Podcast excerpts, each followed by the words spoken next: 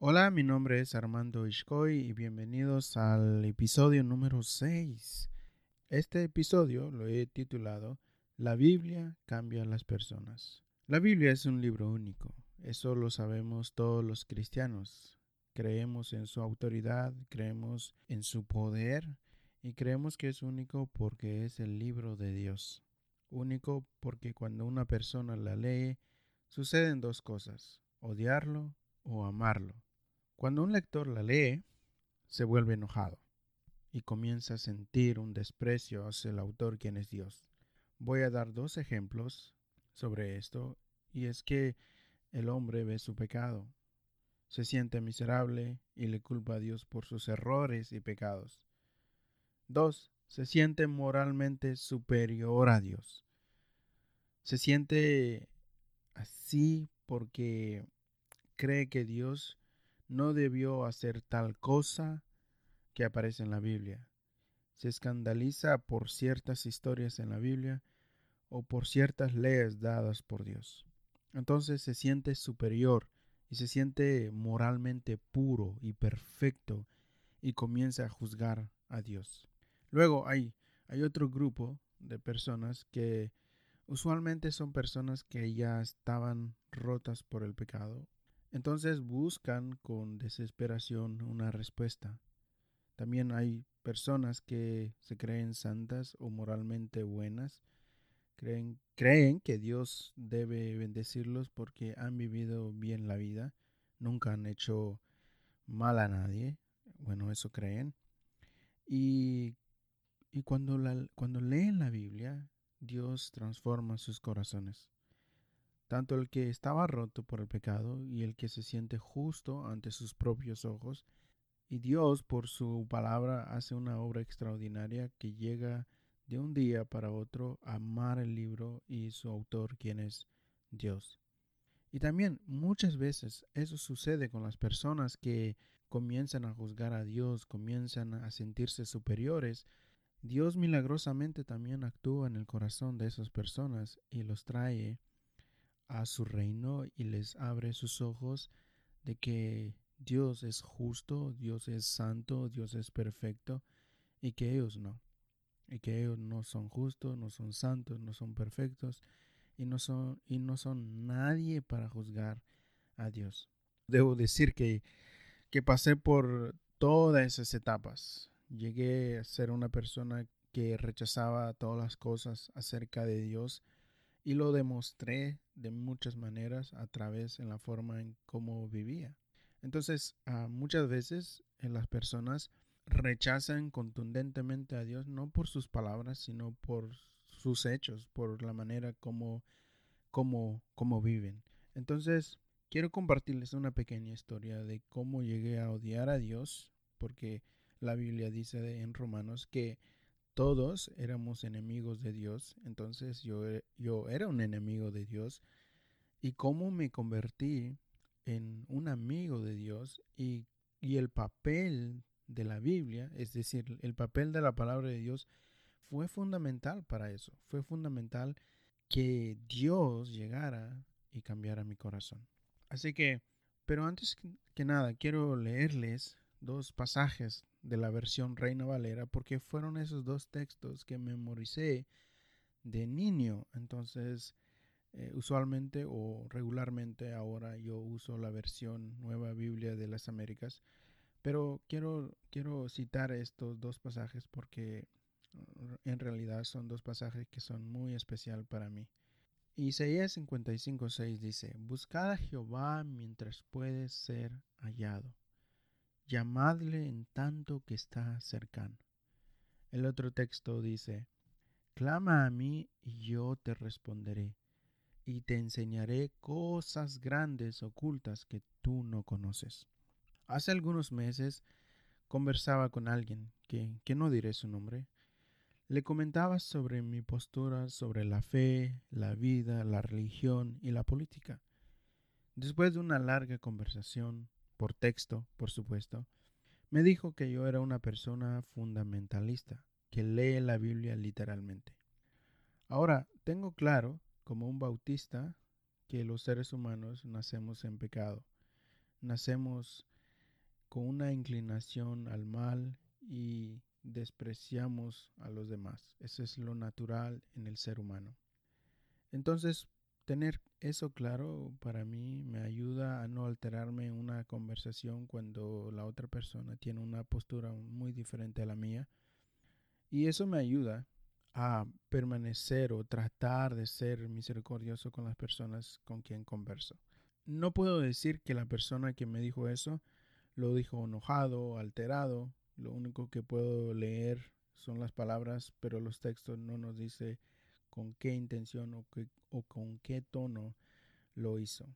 Y eso es bueno. Creo que eso me gusta de los mensajes de texto.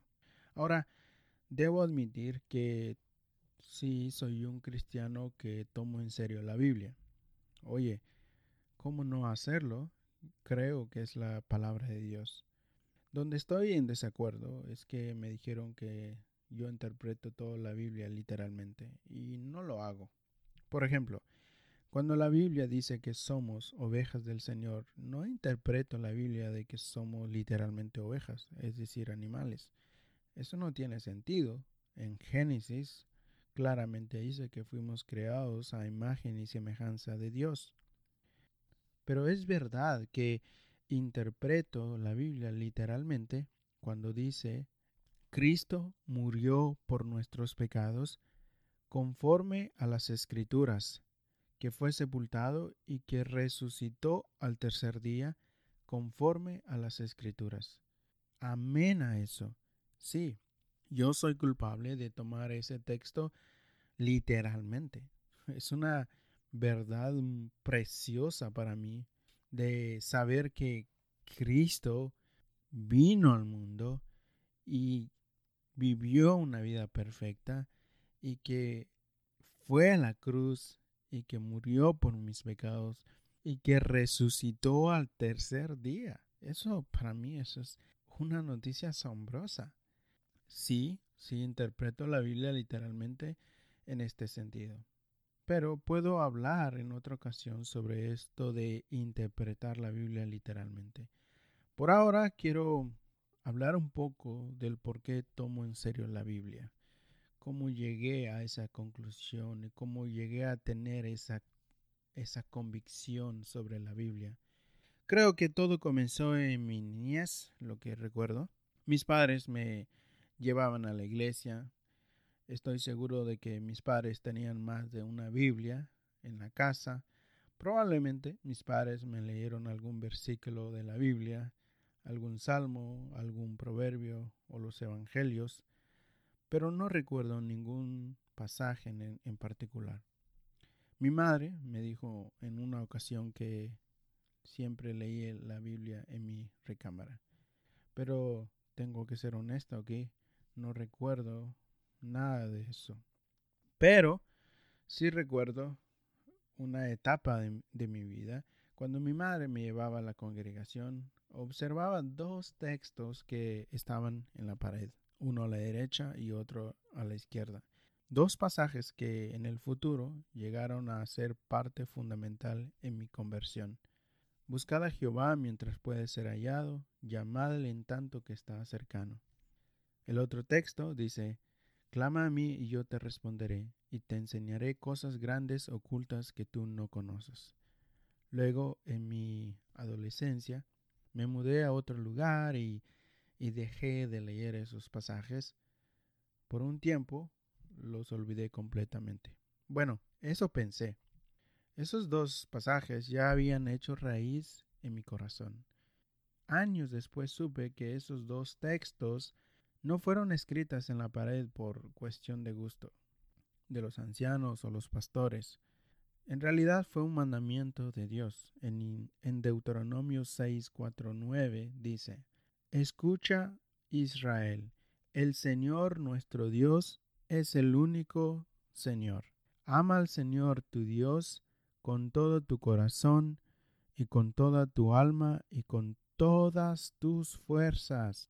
Grábate en el corazón estas palabras que hoy te mando.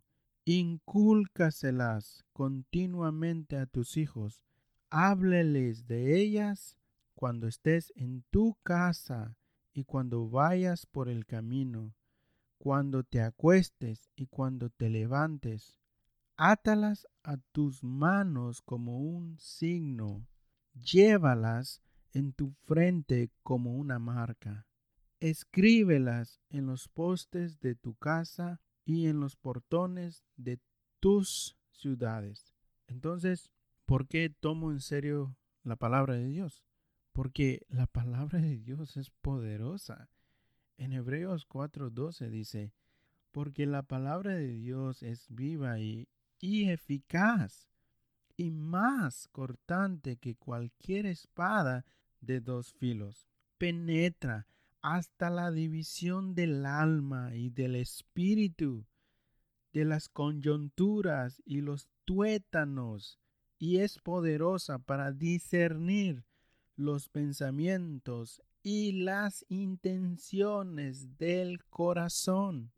Tomo en serio la Biblia porque puede hacer que un hombre rebelde que empuña sus manos ante su Creador cambie y llegue a ser un hombre sumiso al Dios Todopoderoso. Tomo en serio la Biblia porque cuando nadie más daría un quinto por el cambio de una persona, Dios lo cambia por su palabra. Tomo en serio la palabra de Dios porque la palabra, es decir, la Biblia, puede hacer que un hombre que ama la lujuria, la mentira, el robo, los vicios más viles, puede llegar a vivir su vida de una manera sobria bajo el dominio de Cristo. Toma en serio la Biblia porque saca a un hombre de la tumba y le da una nueva vida, una nueva visión, una nueva perspectiva de la vida. Toma en serio la Biblia porque es el único libro que puede dar esperanza a los afligidos, a los que sufren, le da respuesta a personas que tienen preguntas y son preguntas difíciles acerca de la vida. Tomo en serio la Biblia porque donde quiera que ha llegado, ha hecho un impacto en las culturas, en las familias y en las naciones.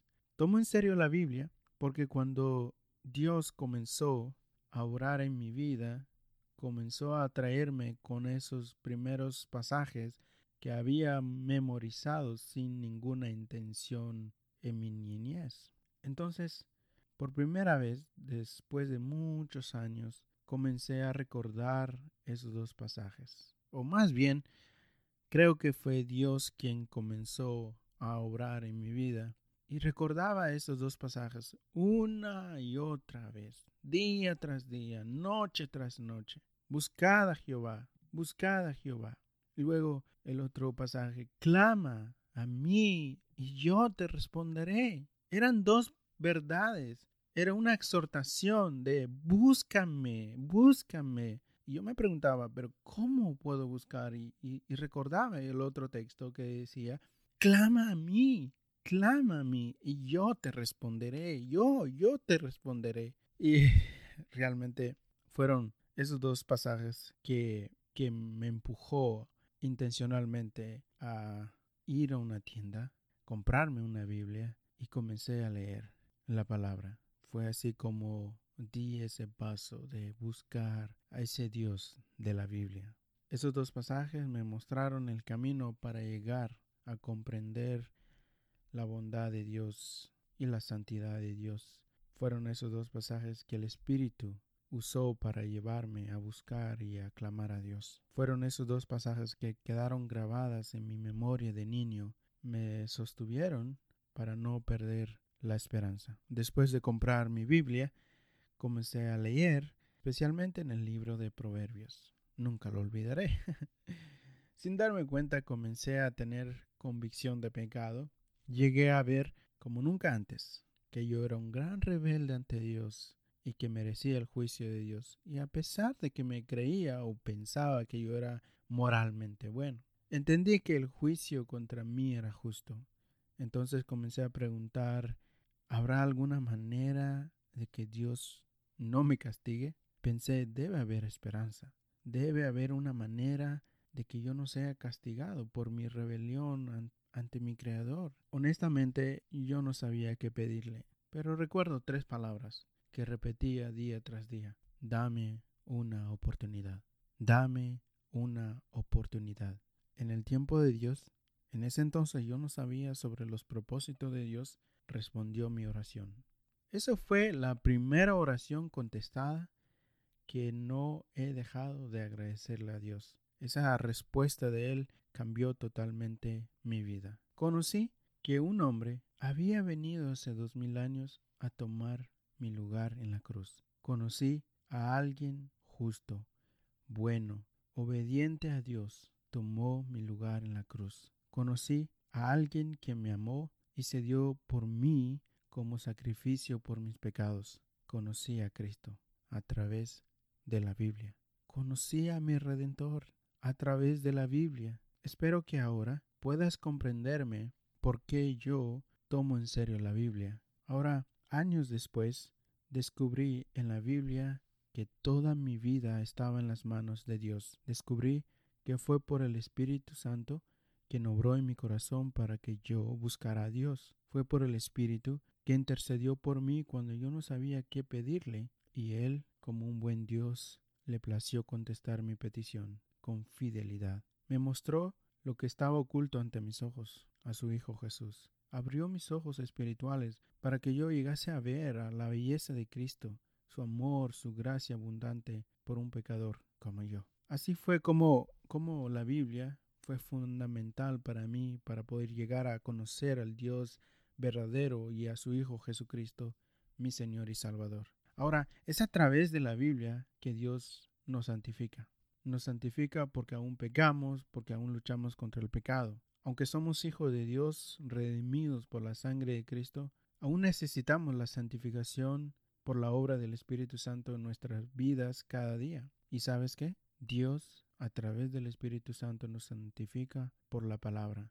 Así como Jesús oró por sus discípulos, santifícalos en la verdad, tu palabra es verdad. Juan 17, 17. Con esta mente quiero animarlos. Si tienen hijos, llévalos a la iglesia. Lee la palabra con ellos. No tienen que ser teólogos para hacerlo. Siembren la palabra día a día en sus corazones y luego Descansen que Dios hará que su palabra germine en sus corazones. Y estén atentos. Dios puede revelarse a sus hijos a temprana edad. Y ustedes deben estar listos para responder las preguntas que ellos pueden llegar a tener. También esto aplica con tus amigos y familias que no son seguidores de Cristo. No, no tratemos de imponer nuestras convicciones. Solo lancemos la palabra y dejemos que la palabra haga su obra Esperemos, observemos y estemos atentos porque Dios promete que Él nos dará la cosecha. Si Dios lo hizo conmigo, si Dios lo hizo contigo, puede hacerlo con otros. Aquí es donde podemos decir confiadamente, para los hombres es imposible hacer que una persona llegue a, nacer de nuevo, pero para Dios no hay nada imposible. Así que les animo que tengan esperanza. Sé de esos cristianos que tomen en serio la Biblia, que tome en serio la Biblia para toda la vida.